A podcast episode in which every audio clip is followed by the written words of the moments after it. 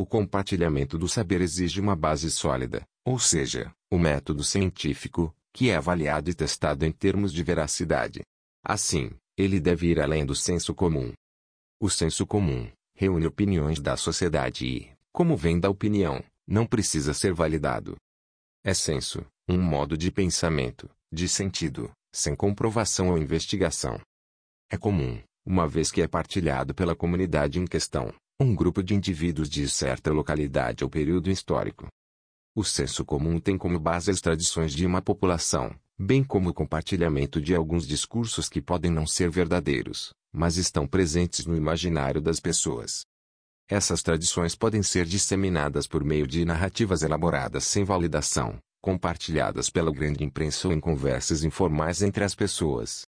Exemplos de senso comum. Não há corrupção em países de primeiro mundo. Compara-se a realidade previamente conhecida, do país onde se habita, e a outra de países não conhecidos verdadeiramente. Brasileiro é tudo malandro. É comum ouvir isso no cotidiano, mas não se sabe realmente a razão para isso, nem mesmo como tal fala se originou. Comer manga com beber leite fez mal. Antigo saber popular que ultrapassa gerações, sem comprovação.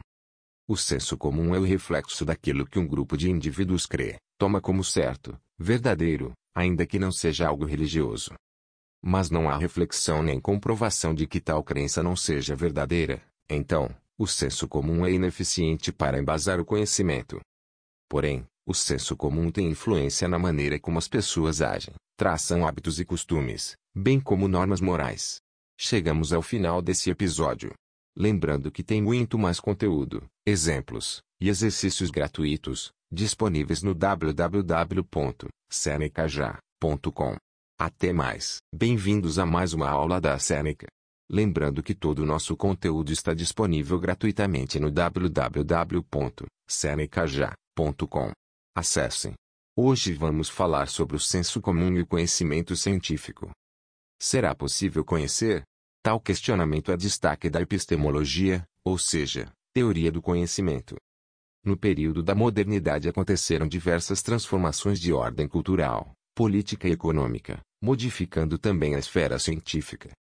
Filósofos e filósofas da modernidade passaram a questionar opiniões que eram apontadas como verdadeiras. Dessa forma, deveria haver questionamento do senso comum. Na Idade Moderna, o desenvolvimento científico cresceu bastante. Houve a invenção de equipamentos como telescópios, microscópios, robôs etc. para teste de diversos elementos. Foi, ainda, liberado o estudo sobre o corpo humano. Isso permitiu que a ciência enfrentasse o senso comum e, assim, teorias sem comprovação puderam passar por avaliação. Algumas teorias foram apontadas como falsas, como o geocentrismo ou mesmo a que considerava o universo estático. Nesse cenário, cresciam também questionamentos sobre quem somos e como as coisas funcionam. Além do mais, mais pessoas ficavam sabendo das novas descobertas. Antes um problema, a dúvida vira algo instigante, que motiva novos conhecimentos, oferecendo à filosofia mais questionamentos a respeito do ser humano, bem como da sociedade do universo. O conhecimento científico passa a crescer mais e mais e surgem novos questionamentos filosóficos. Ciências, a exemplo da astronomia, de estudo da grandiosidade do cosmos e uma área desconhecida. Ciências, a exemplo da química e da biologia, de estudo da pluralidade de seres micro que levavam ao questionamento do homem no mundo e sua relação com outros seres. Essas ciências deram impulso para a filosofia refletir se havia validade nos valores humanos e se teríamos a capacidade de realmente conhecer algo, uma vez que a visão de mundo tinha sido mudada. A filosofia moderna vai do século XV ao XIX, dando atenção ao desenvolvimento científico do período surge como contraponto à metafísica e ao obscurantismo medieval e para aumentar o conhecimento humano, dando acesso a mais pessoas. Assim, tem como principais questionamentos o possível conhecimento do ser humano e melhores meios de convívio em comunidade. Para isso, havia necessidade de compreensão da natureza, bem como do que é o ser humano em si.